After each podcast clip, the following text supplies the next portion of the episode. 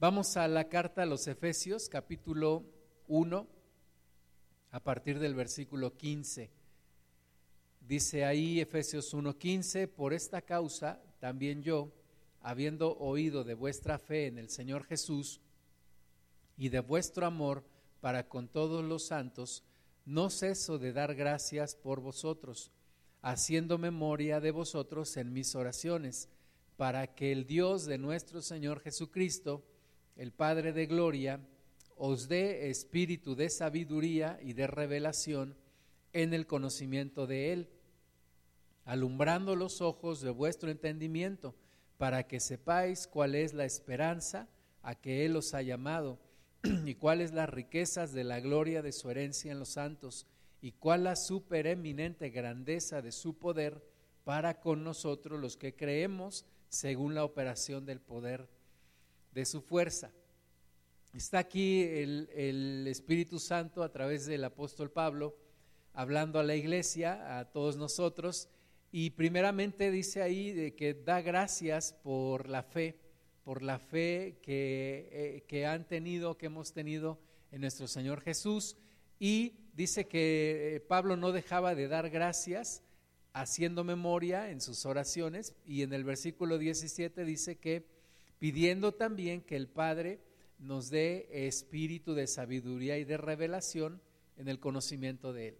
Entonces, primeramente da gracias por la fe, pero también dice que es importante la sabiduría y la revelación en el conocimiento de Él. Entonces tenemos nosotros que ir creciendo en nuestra fe, pero también en el conocimiento de Él. El conocimiento de Dios viene a través de la revelación, no de una revelación de algo que esté fuera de la Biblia, sino cuando verdaderamente entendemos lo que la palabra de Dios dice, Dios nos revela o Dios se revela a nosotros y eso es lo que tú y yo necesitamos espíritu de sabiduría y de revelación en el conocimiento de Él. Esto viene solamente por el Espíritu Santo. El Espíritu Santo es quien revela, quien nos abre los ojos, abre nuestro entendimiento y nos muestra la palabra de Dios y nos guía. Entonces necesitamos la fe, necesitamos la revelación que viene por el Espíritu para poder conocer a Dios.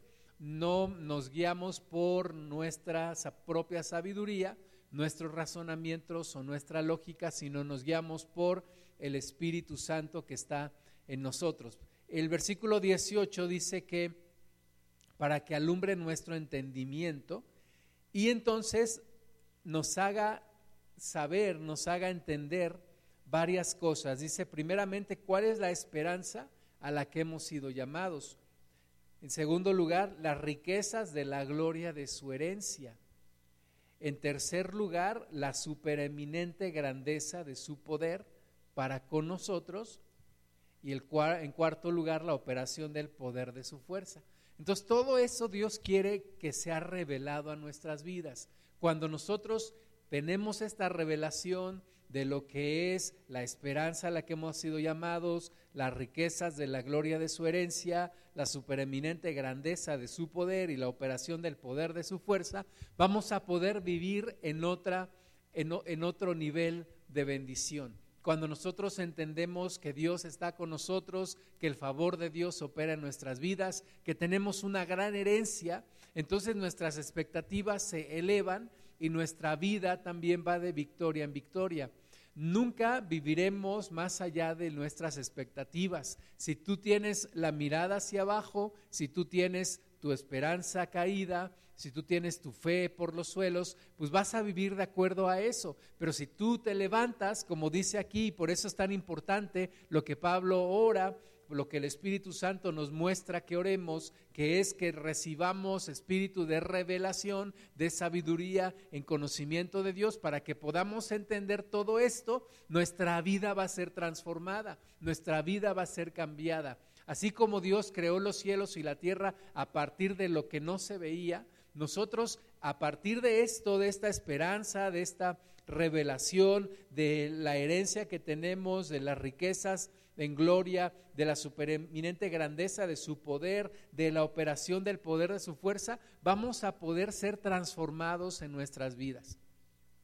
Eh, estamos ya por terminar este año 2020 Mucha gente tiene la esperanza que el siguiente año sea mejor, pero la realidad de las cosas es que el cambio empieza en nosotros. Si nosotros no cambiamos, si nosotros no somos transformados, no será cambiado nuestro entorno. Es decir, de un día para otro no cambiará nuestra vida si nuestro corazón no empieza a cambiar. Y la forma en la que podemos empezar a cambiar es a través de esta revelación, a través de conocer la herencia que Dios nos ha dado, en lo que Dios nos ha mostrado para nosotros, lo que Dios tiene para nosotros y que su poder está en nosotros y que Dios está con nosotros. Entonces se elevan tus expectativas, se eleva tu esperanza, se eleva tu fe y vas a poder vivir de una mejor manera y con victoria absolutamente en todo. Vamos a seguir leyendo Efesios 1, versículo 20. Dice, la cual operó en Cristo, resucitándole de los muertos y sentándole a su diestra en los lugares celestiales, sobre todo principado y autoridad y poder y señorío, y sobre todo nombre que se nombra, no solo en este siglo, sino también en el venidero. Y sometió todas las cosas bajo sus pies y lo dio por cabeza sobre todas las cosas a la iglesia, la cual es su cuerpo, la plenitud de aquel que todo lo llena en todo. Aquí nos muestra la grandeza de su poder. Si tú quieres un ejemplo del poder que actúa en tu vida, ese es este mismo poder que operó en Jesucristo, que lo resucitó de los muertos y lo sentó a la diestra del Padre. Entonces, ese mismo poder y esa misma fuerza actúan en ti y actúan en mí. Pero cuando nosotros no lo sabemos o no lo creemos, lo desconocemos o, lo ignoramos, no podemos vivir de acuerdo a ese nivel de victoria, de bendición, de estar enfrentando las adversidades y de seguir adelante. Hay incertidumbre en el futuro, pero esta palabra de Dios es segura y nos afianza y nos afirma para poder seguir adelante. ¿Por qué? Porque el mismo poder que levantó de Cristo, que levantó a Cristo, perdón, de los muertos, está en mí. Y entonces ese mismo poder y las riquezas de la gloria de Dios en la herencia que me ha dado y su supereminente poder está actuando en mi vida. Y entonces yo puedo enfrentar con certidumbre, con fe y con esperanza las cosas que vengan y tener una vida en victoria. No somos llamados para ser víctimas, sino somos llamados para ser victoriosos. Y eso es lo que la palabra de Dios nos muestra. Vamos a Romanos capítulo 8, versículo 11. Dice, y si el espíritu de aquel que levantó de los muertos a Jesús mora en vosotros, el que levantó de los muertos a Cristo Jesús vivificará también vuestros cuerpos mortales por su Espíritu que mora en vosotros. Si el Espíritu de Dios está en ti, es el mismo Espíritu que levantó a Cristo de entre los muertos. Y ese Espíritu, el Espíritu de Dios, el Espíritu Santo, vivificará también nuestros cuerpos mortales. Estará con nosotros, nos llevará de victoria en victoria, nos llevará de triunfo en triunfo. Esa es nuestra esperanza. Nuestra esperanza debe de estar puesta en Dios. Por eso es tan importante la revelación de todo lo que Dios nos ha dado, de todo lo que Dios es y de todo lo que Dios quiere para nuestra vida. Eso es lo más importante que tú tienes que conocer. No hay conocimiento más importante que este, el conocimiento de Dios y el conocimiento del propósito de Dios para tu vida. Vamos a leer un salmo, el Salmo 16, que nos habla de toda la herencia que Dios nos ha dejado. Cristo murió por nosotros y nos ha dejado una herencia. Ciertamente Él resucitó y hace posible todo esto, pero tú y yo tenemos que creerlo. Salmo 16, versículo 1. Guárdame, oh Dios, porque en ti he confiado. Oh alma mía, dijiste a Jehová, tú eres mi Señor, no hay para mí bien fuera de ti. Entonces aquí hay dos condiciones para que todo este salmo, todas las promesas de este salmo se cumplan en tu vida. Primero, que Jesús sea tu Señor. Dice ahí, tú eres mi Señor. Y segundo, dice, no hay para mí bien fuera de ti, que tú te deleites en el Señor, que lo más importante para ti sea la comunión con Dios, que lo más importante para ti sea la adoración a Dios. Si Dios está en el centro de tu vida, todo el resto de este salmo es para ti. Todas las promesas de este salmo se cumplirán en tu vida. Versículo 5, Jehová es la porción de mi herencia y de mi copa. Tú sustentas mi suerte. Las cuerdas me cayeron en lugares deleitosos y es hermosa la heredad que me ha tocado. Entonces, aquí nos, nos muestra cómo Dios es lo más importante para nuestra vida. Dios es nuestra herencia, Dios es nuestro todo. Si tienes todo, pero no tienes a Cristo, realmente no tienes nada. Pero si, si, no tienes nada, pero tienes a Cristo, realmente lo tienes todo. Dios es nuestra herencia, Dios es nuestra copa. Dios sustenta nuestra suerte, Dios sustenta nuestro destino. Dios tiene en sus manos nuestra vida. No dependemos de la suerte, no dependemos de la probabilidad, no dependemos del azar, dependemos de Dios. Dios está en control de nuestra vida y Dios nos bendice en todo tiempo. Así que puedes tener esa seguridad, puedes tener esa confianza. Ahora que vamos a, vivir un nuevo año con el favor de Dios, debemos de tener en mente esto y para cada día de nuestra vida, nuestra vida está en las manos de Dios. Nuestra vida no está en las manos de nadie más, nuestra vida está en las manos de Dios.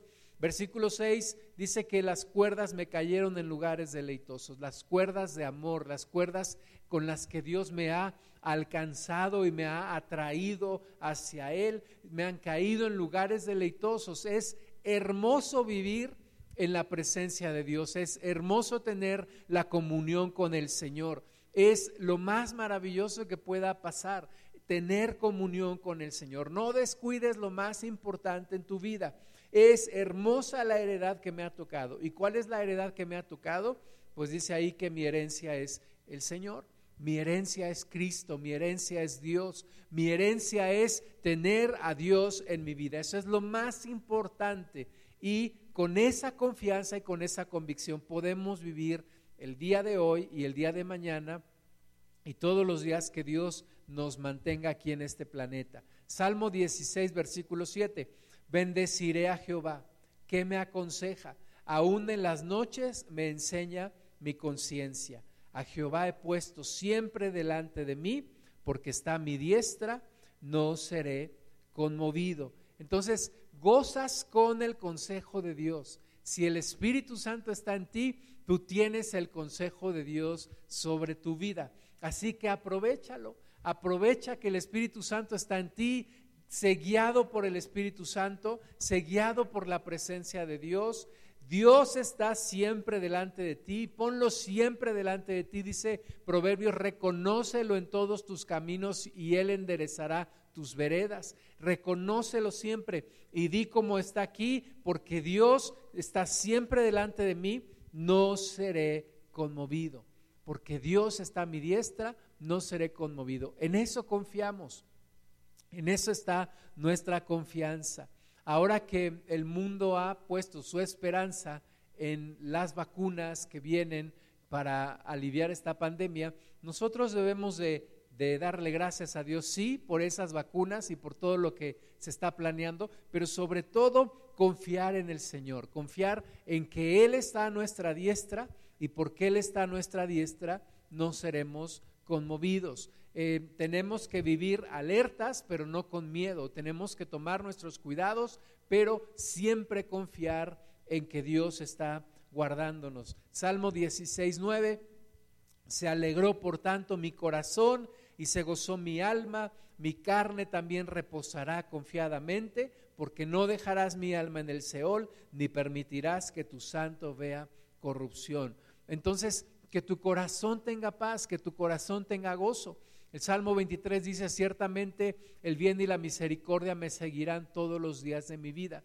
Y esa es una confianza y eso es una promesa para los que hemos entregado nuestra vida a Cristo. Podemos descansar, podemos reposar, podemos gozarnos, no importando las circunstancias a nuestro alrededor. Nuestra paz, la paz sobrenatural que Dios ha puesto en nuestro corazón, tiene un fundamento Y ese fundamento es que Dios está con nosotros. No es que simplemente seamos gente optimista, es que sabemos por esa revelación que leíamos en Efesios, por ese espíritu de revelación, sabemos que Dios nos sostiene, sabemos que Dios nos sustenta, conocemos cuál es la herencia que Dios nos ha dado y nos gozamos en ello, creemos en ello y por lo tanto tenemos esperanza. Ahora, aún después de la muerte, dice ahí, no dejarás mi alma en el Seol ni permitirás que tu santo vea corrupción. Entonces, podemos confiar en Dios no solamente en esta vida, sino en la siguiente. Podemos confiar en la promesa de Jesús que Él nos llevará con Él por la eternidad. Salmo 16, 11, me mostrarás la senda de la vida, en tu presencia hay plenitud de gozo delicias a tu diestra para siempre. Los cristianos podemos vivir en gozo, podemos vivir en plenitud. Dice ahí, me mostrarás la senda de la vida. ¿Por qué? Porque Dios está con nosotros. Ese supereminente poder de Dios, esa fuerza de su poder que levantó a Cristo de entre los muertos, está en nuestra vida también. Y es lo que nos da vida y es el que nos vivifica y es el que nos da esperanza y es el que nos hace creer que viene un mejor futuro. No porque se acabe un año y empiece otro. Hay gente que dice, ay, yo ya quiero que se acabe este año que se acabe este año no va a cambiar nada. Lo que va a cambiar tu vida es cuando Cristo está en ti, cuando tú le entregas tu vida a Cristo y entonces sí, su poder, cuando tú le das la autoridad de tu vida, cuando tú le entregas tu vida, su poder es el que va a cambiar completamente tu vida. Efesios capítulo 1, versículo 3 dice, bendito sea el Dios y Padre de nuestro Señor Jesucristo que nos bendijo con toda bendición espiritual en los lugares celestiales en Cristo. Fíjate, si tú crees esta palabra, esta palabra es poderosa para cambiar nuestra vida. El Espíritu de Dios, cuando tú y yo creemos en esta palabra, el Espíritu de Dios puede actuar poderosamente en nuestra vida. Porque dice aquí que Dios ya nos bendijo con toda bendición espiritual en los lugares celestiales con Cristo. Entonces, ahí en los lugares celestiales está nuestra bendición. Es como si tuvieras una gran bodega en el cielo, una gran bodega llena de toda de todo tipo de bendición espiritual. Si tú necesitas salud, ahí en la bodega celestial está. Si tú necesitas dinero, de acuerdo al propósito de Dios, allí está. Si tú necesitas provisión, ahí está. Si tú requieres paz, lo que tú necesites, ahí está porque dice que Dios ya nos bendijo. No dice que nos va a bendecir, dice que nos bendijo con toda bendición espiritual en los lugares celestiales en Cristo. Entonces, todo lo que tu vida necesita, toda la provisión que tú necesitas, ahí está. Ahí está en Cristo absolutamente todo. Ahora, no caigamos en el extremo de decir, ay, pues yo quiero un auto último modelo, ahí lo voy a obtener. No, todo de acuerdo a lo que Dios sabe que tú y yo necesitamos, todo de acuerdo a su propósito. Y Dios no es un Dios mezquino, Dios no, no es un Dios egoísta que nos quiera ver sufriendo. Él ha provisto todo ahí arriba, en los lugares celestiales. Ahí está todo. Solo es cuestión de traerlo a nuestra vida, de creerlo. Por eso es importante, como decía Efesios en un principio, esa revelación, la revelación de Dios que nos hace ver lo que Dios ya tiene para nosotros y Cristo ya lo ganó por su sangre en la cruz, por su muerte en la cruz. Entonces, ahí están esas bendiciones en los lugares celestiales. Efesios 1:4, según nos escogió en él antes de la fundación del mundo, para que fuésemos santos y sin mancha delante de él, en amor habiéndonos predestinado para ser adoptados hijos suyos por medio de Jesucristo, según el puro afecto de su voluntad, para alabanza de la gloria de su gracia, con la cual nos hizo aceptos en el amado. Entonces, ahí está nuestra bendición. ¿Por qué? Porque fuimos predestinados para ser hijos de Dios, para ser sus hijos. Y como somos hijos de Dios, Dios nos da todo lo que Él tiene. Dios nos bendice, Dios no se queda con nada, Dios bendice a sus hijos, Dios se goza en bendecirnos y todo dice aquí para alabanza de la gloria de su gracia. Y somos aceptos delante de Dios. Nuestro principal problema que teníamos era que estábamos separados de Dios, pero una vez reconciliados, una vez aceptados por Él, por el sacrificio de Cristo, tenemos todo. Tenemos todo en Él. No tenemos por lo cual tener incertidumbre. Podemos caminar en la confianza, en la autoridad que Dios nos ha dado. Efesios 1, 7 dice, en quien tenemos redención por su sangre, el perdón de pecados, según las riquezas de su gracia, que hizo sobreabundar para con nosotros en toda sabiduría e inteligencia, dándonos a conocer el misterio de su voluntad según su beneplácito, el cual se había propuesto en sí mismo de reunir todas las cosas en Cristo en la dispensación del cumplimiento de los tiempos, así las que están en los cielos como las que están en la tierra. Entonces, todo esto es posible porque como dice el versículo 7, tenemos redención en su sangre, tenemos el perdón de pecados, según las riquezas de su gracia. Podemos tener todo, toda la bendición, nuestra vida ha sido provista de todo lo que vamos a requerir. Todo está preparado, todo está listo. Dios lo tiene para ti y para mí. ¿Por qué? ¿Por qué lo podemos tener? No porque seamos buenos, sino porque hemos sido redimidos, redimidos por la sangre, porque hemos recibido perdón de pecados según las riquezas de la gracia de Dios. Así que podemos seguir adelante, podemos confiar, podemos estar tranquilos, esperando no lo peor, sino esperando lo mejor. Lo mejor porque Dios está con nosotros. Y esto es una bendición que Dios da a todos aquellos que se han reconciliado con Él por medio de Cristo. Job capítulo 22, versículo 21, dice, vuelve ahora en amistad con Él y tendrás paz, y por ello te vendrá bien. Toma ahora la ley de su boca y pon sus palabras en tu corazón. Si te volvieres al omnipotente, serás edificado. Alejarás de tu tienda la aflicción, tendrás más oro que tierra y como piedras de arroyos oro de Ofir. El Todopoderoso será tu defensa y tendrás plata en abundancia, porque entonces te deleitarás en el Omnipotente y alzarás a Dios tu rostro, orarás a Él y Él te oirá, y tú pagarás tus votos, determinarás a sí mismo una cosa y te será firme, y sobre tus caminos resplandecerá luz. Todo esto entonces es para aquellos que han vuelto, que se han vuelto en amistad con Dios. Todo esto te vendrá cuando tu vida está entregada a Cristo. Cuando tú le has entregado tu vida a Jesús, habrá bendición, tendrás paz, te sobrevendrá el bien. Si te deleitas en las palabras de su boca, serás edificado, alejarás de tu vida la aflicción Dios te proveerá en todo lo necesario y te deleitarás en el Señor y pagarás tus votos y estarás en comunión con Dios. Todo esto porque Dios está contigo, porque tienes amistad con Dios. Entonces, nuestra principal labor es reconciliarnos con Dios, permitirle que enderece nuestros caminos, darle el centro de nuestra vida, darle las riendas de nuestra vida y permitir que Dios nos guíe y permitir que Él provea y permitir que su favor se manifieste en nuestras vidas.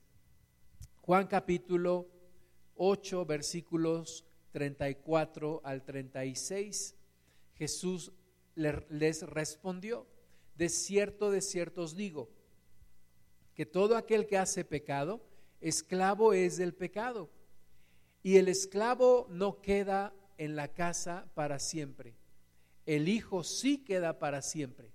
Así que si el Hijo os libertare, seréis verdaderamente libres. Entonces tú y yo lo que necesitamos es convertirnos en hijos de Dios. ¿Cómo me convierto en hijo de Dios? Aceptando a Cristo, permitiendo que Cristo sea mi Señor y mi Salvador, creyendo en el sacrificio de Jesús, permitiéndole al Señor ser el centro de mi vida. Y entonces dice ahí, el esclavo no queda para siempre en casa, pero el hijo sí. Y tú y yo, siendo hijos de Dios, podemos gozar de todo, todo lo que Dios tiene para nosotros. Salmo 49, versículo 25. Está dando Jacob una bendición, o Israel una bendición a sus hijos, y a José le da una bendición especial. Le dice, por el Dios de tu Padre, el cual te ayudará, por el Dios omnipotente, el cual te bendecirá, con bendiciones de los cielos de arriba, con bendiciones del abismo que está abajo, con bendiciones de los pechos y del vientre. Las bendiciones de tu Padre fueron mayores que las bendiciones de mis primogenitores hasta el término de los collados eternos serán sobre la cabeza de José. Y José es un tipo de Cristo. Jesús, José, perdón, es un símbolo de Jesús. Y esta bendición es a través de Cristo en nuestras vidas, que Dios nos ayudará, que Dios nos bendecirá, que Dios derramará bendiciones de arriba, bendiciones de abajo, que Dios bendecirá los pechos y el vientre, que Dios nos bendecirá aún más que a nuestros progenitores. La bendición de Dios será aún mayor sobre nuestras vidas y hasta el término de los collados eternos. Y si los collados son eternos, pues entonces la bendición nunca dejará de fluir en nuestras vidas. Podemos confiar en el Señor, podemos confiar en sus promesas. Proverbios capítulo 10, versículo 22, dice, la bendición de Jehová es la que enriquece y no añade tristeza con ella. Si en algún área de tu vida tú estás experimentando tristeza, ríndele esa área al Señor. Pídele a Dios que manifieste su poder, su grandeza, su gloria, su fuerza en esa área de tu vida y que sea transformada de tristeza en gozo en alegría, en bendición y que veas el propósito de Dios en tu vida. Si en algún área de tu corazón ahora tú sientes tristeza, si en algún área de tu vida tú sientes desprotección, tú sientes que no hay bendición, entrégala en esta hora a Cristo y pídele a Dios que entre en esa área, que bendiga tu vida y que te ayude y que te fortalezca, porque la bendición de Jehová es la que enriquece y no añade tristeza con ella. Tercera carta de Juan, capítulo 1, versículo 2. Amado, yo deseo que tú seas prosperado en todas las cosas y que tengas salud, así como prospera tu alma. Si tú dices, es que tengo una enfermedad y yo creo que es la voluntad de Dios que yo tenga esa enfermedad, esta palabra echa por debajo ese pensamiento. Dios no quiere que tú tengas enfermedad. Dice aquí que Dios quiere que tú tengas salud. Dentro de esas bendiciones en los lugares celestiales está la salud. Entrégale también esa área de tu vida, entrégale tu cuerpo al Señor, pídele que haya salud en tu cuerpo, porque ese es el propósito de Dios. Propósito de Dios para aquellos que nos hemos reconciliado con Él es que seamos prosperados en todo. No tienes por qué admitir alguna derrota en tu vida, no tienes por qué admitir alguna maldición en tu vida. Ríndeselo esa área al Señor y pídele su bendición porque ese es su propósito. Dios no quiere que tú vivas mal, Dios no quiere que tú estés eh, atormentado por el demonio. Dios quiere que seas prosperado en todas las cosas y que tengas salud y que tu alma prospere y que vayas de victoria en victoria. Ciertamente habrá pruebas, pero en todas las pruebas Dios nos dará la victoria. Dios nos promete la victoria siempre. Somos más que vencedores por aquel que nos amó, que es nuestro Señor Jesucristo. Ahora, puede ser que en algún área de tu vida te has alejado de Dios, te has apartado del Señor y, y ahora puedes encontrar que Dios tiene la solución para tu vida, que Dios tiene la paz que te falta, que Dios tiene la provisión que te falta, que Dios tiene la salud que te falta, Dios tiene todo lo que a ti y a mí nos llegare a faltar. Solo tenemos que regresar a Él. Si tú y yo nos hemos alejado de Dios, lo hemos sacado del centro de nuestra vida, hemos puesto algún ídolo, podemos regresar al Señor. Lucas capítulo 15 nos da la historia del hijo pródigo que se alejó de su padre, que gastó todos sus bienes y que se quedó en la ruina. Pero estando en la ruina volvió en sí. Lucas 15, 17. Y volviendo en sí dijo, ¿cuántos jornaleros en casa de mi padre tienen abundancia de pan? Y yo aquí perezco de hambre. Me levantaré e iré a mi padre y le diré, Padre, he pecado contra el cielo y contra ti. Ya no soy digno de ser llamado tu hijo, hazme como a uno de tus jornaleros. Entonces, en ese lugar, si tú estás alejada o alejado de Dios y tú vuelves en ti y tu corazón es tocado por el Espíritu y tú te das cuenta que en la casa de Dios hay todo lo que a ti te falta.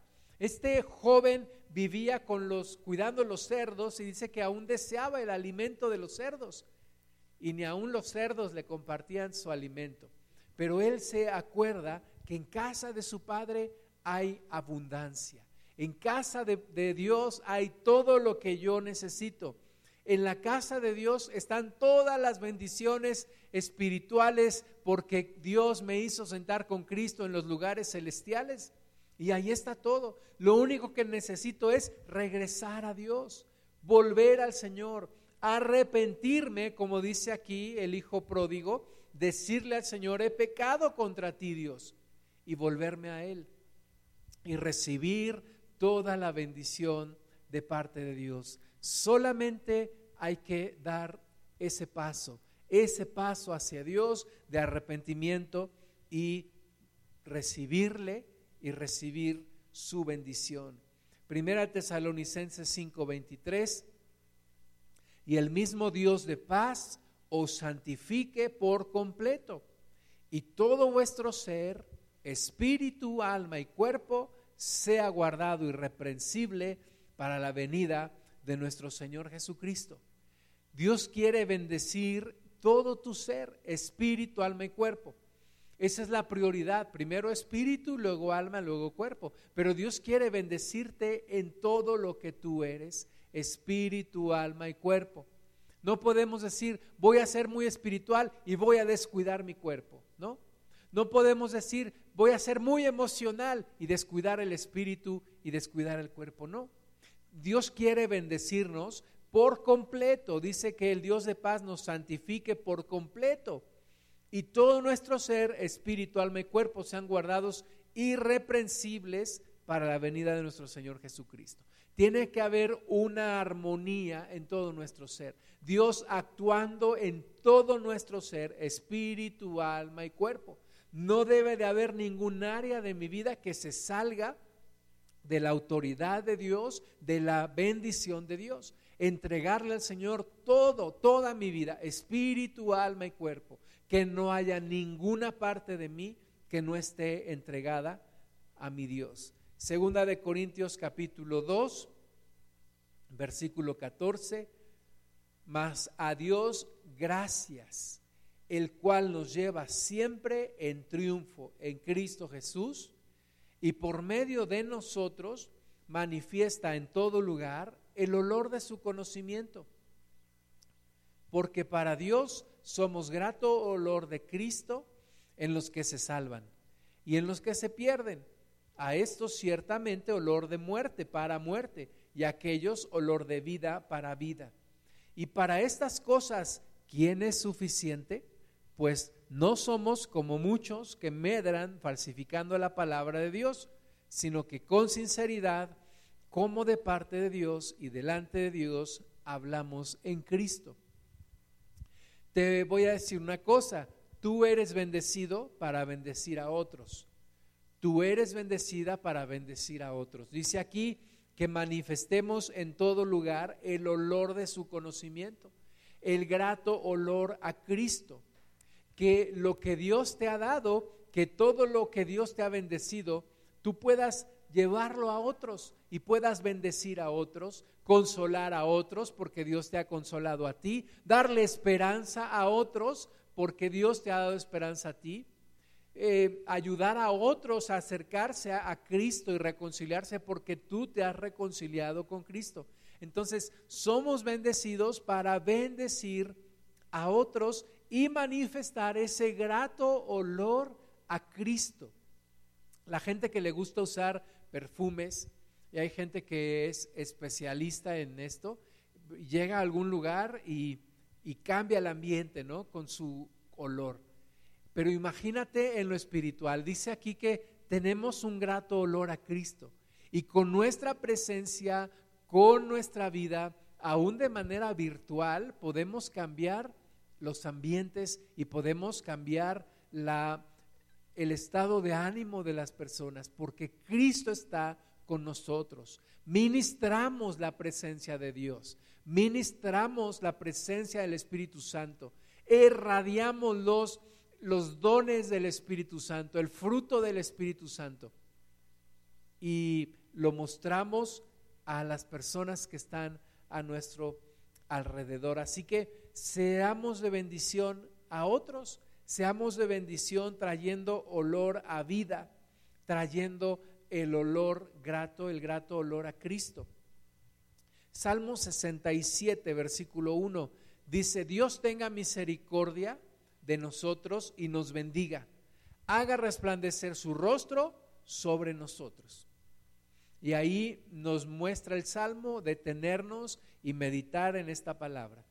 ¿Para qué quiero que Dios me bendiga? ¿Para qué quiero que Dios haga resplandecer su rostro sobre mí? Versículo 2 dice, para que sea conocido en la tierra tu camino, en todas las naciones tu salvación, te alaben los pueblos, oh Dios, todos los pueblos te alaben. Soy bendecido para bendecir a otros. Que Dios me bendiga para que el nombre de Dios sea conocido en toda la tierra. Que Dios me bendiga para que los pueblos le alaben, para que muchas personas conozcan también de Dios. Que a través de mí yo pueda llevar la bendición de Dios a otras personas, bendecir a otros, estar intercediendo, estar mandando mensajes de bendición, estar dando palabras de ánimo a las personas que están a mi alrededor. Entonces, bendecimos y somos bendecidos para bendecir. Romanos capítulo 12, versículo 14. Bendecid a los que os persiguen.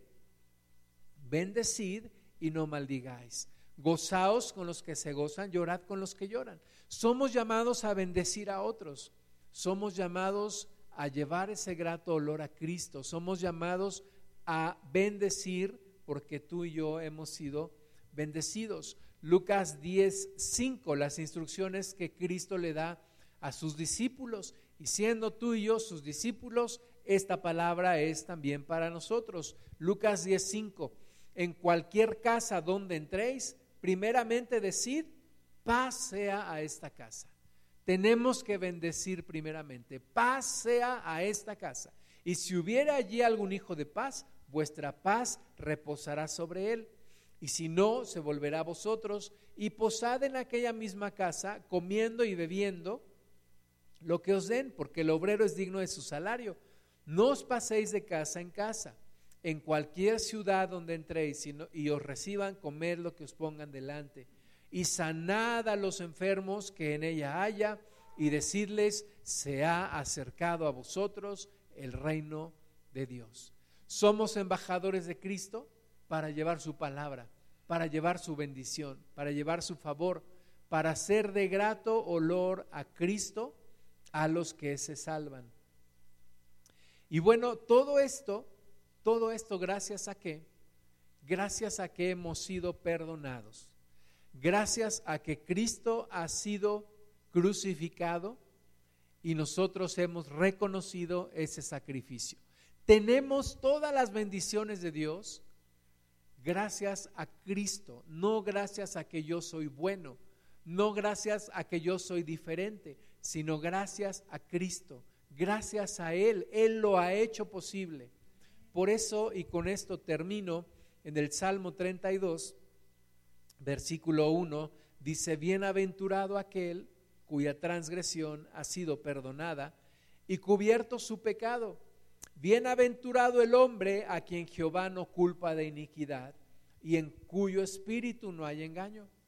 Mientras callé, se envejecieron mis huesos en mi gemir todo el día, porque de día y de noche se agravó sobre mí tu mano, se volvió mi verdor en sequedades de verano. Nos han criticado mucho a los cristianos porque dicen que predicamos diciéndole a la gente, acepta a Cristo y tus problemas terminarán. Y mucha gente dice, eso no es verdad. Pero yo te voy a decir que tu principal problema sí acabará cuando tú aceptas a Cristo. ¿Y cuál es tu principal problema? ¿Cuál es el principal problema de la humanidad? ¿Cuál es el principal problema de todo hombre y toda mujer? Su propio pecado. Su propio pecado, nuestro propio pecado, mi propio pecado es el principal problema que yo tengo en la vida. Y cuando yo me acerco a Cristo, ese principal problema se resuelve. Y todo lo demás se va a ir alineando y todo lo demás vendrá en bendición a mi vida. Y todo lo que yo viva será para mi bien, conforme a un propósito. ¿Por qué? Porque esa piedra, ese principal obstáculo, esa maldición, ese lastre, ha sido quitado de mi vida. Por eso dice aquí el rey David, bienaventurado aquel cuya transgresión ha sido perdonada y cubierto su pecado. Bienaventurado el hombre a quien Jehová no, culpa de iniquidad y en cuyo espíritu no hay engaño. Y eso lo hizo Cristo en la cruz. Entonces tu principal problema, mi principal problema se resuelve en la cruz se resuelve cuando yo confieso mi pecado a Dios. Y cuando Dios deja de ser mi enemigo y se convierte en mi amigo, se convierte en mi Señor, en mi Salvador. En cierta manera podría yo decir se convierte en, mi aliado, aunque más bien yo me alío con Dios en sus propósitos. Así que la invitación hoy es a que te reconcilies con Dios en cada área de tu vida. Salmo 32, 5 mi pecado te declaré y no encubrí mi iniquidad. Dije, confesaré mis transgresiones a Jehová y tú perdonaste la maldad de mi pecado. Por tanto, perdón, por esto, orará a ti todo santo en el tiempo que puede ser hallado. Ciertamente en la inundación de aguas no llegarán estas a él. Tú eres mi refugio, me guardarás de la angustia con cánticos de liberación me rodearás. cuando yo me reconcilio con Dios, cuando yo confieso mi pecado, todo lo demás empieza a cambiar. Todo empieza a cambiar y todo se vuelve a favor de mi vida, porque Cristo está en mi vida, porque Cristo es el centro de mi vida. Y todo empieza a cambiar y puedo tener la certidumbre y puedo confiar en el Señor y puedo confiar que todas las cosas ayudarán a bien al propósito de Dios en mi vida y puedo confiar que el poder de Dios está en mí, la supereminente grandeza de su poder, el Espíritu de Dios que levantó a Jesucristo de entre los muertos, el mismo poder que creó los cielos y la tierra está en mi vida. Eso es, eso es algo grandioso cuando tú y yo lo podamos entender, nuestra vida cambiará, nuestra vida será diferente versículo 8 del Salmo 32. Te haré entender y te enseñaré el camino en que debes andar. Sobre ti fijaré mis ojos. No seáis como el caballo o como el mulo sin entendimiento, que han de ser sujetados con cabestro y con freno, porque si no, no se acercan a ti. Muchos dolores habrá para el impío, mas el que espera en Jehová le rodea la misericordia Alegraos en Jehová y gozaos justos y cantad con júbilo todos los rectos de corazón.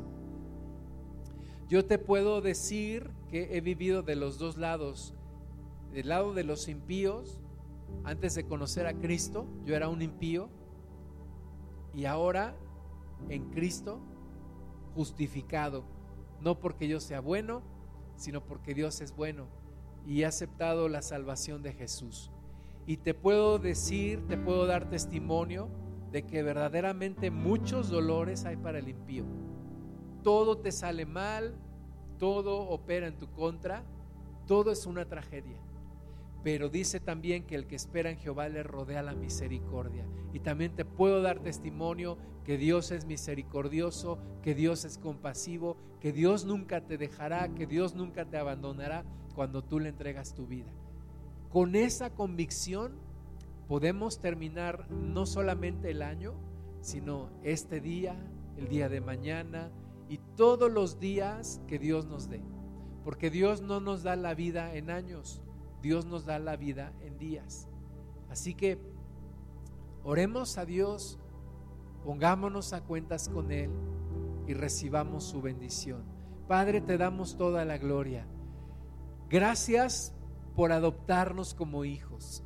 Gracias por reconciliarnos contigo. Gracias Señor porque muchas aflicciones hay para el impío pero para los que hemos sido justificados por la sangre de Cristo, no porque seamos buenos, sino porque tú eres bueno, para nosotros nos rodea tu misericordia. Confiamos en ti, Señor. Rendimos en esta hora a ti toda área de nuestra vida, especialmente aquellas donde tenemos gran necesidad. Y pedimos, Señor, que la supereminente grandeza de tu poder, que el mismo poder que levantó a Cristo de entre los muertos actúe en nosotros. Que tu gloria se manifieste en nuestra vida. Que tu poder creativo, tu poder creador se manifieste en nosotros. Y Señor, que permanezcamos para siempre en tu casa como hijos, ya no como esclavos, sino como hijos. Gracias Jesús, porque todo esto lo haces posible. Enfrentamos el futuro con esperanza, con una convicción de que el bien y la misericordia nos seguirán todos los días de nuestra vida. Y nos encomendamos completamente a ti, Señor. No confiamos en un hombre, no confiamos en nosotros, no confiamos en un gobierno, no confiamos en una empresa, confiamos en ti, en ti. Tú eres nuestra confianza y Señor, todo aquel que en ti confía no será avergonzado. Te damos la gloria te alabamos, te bendecimos en el nombre de Jesús.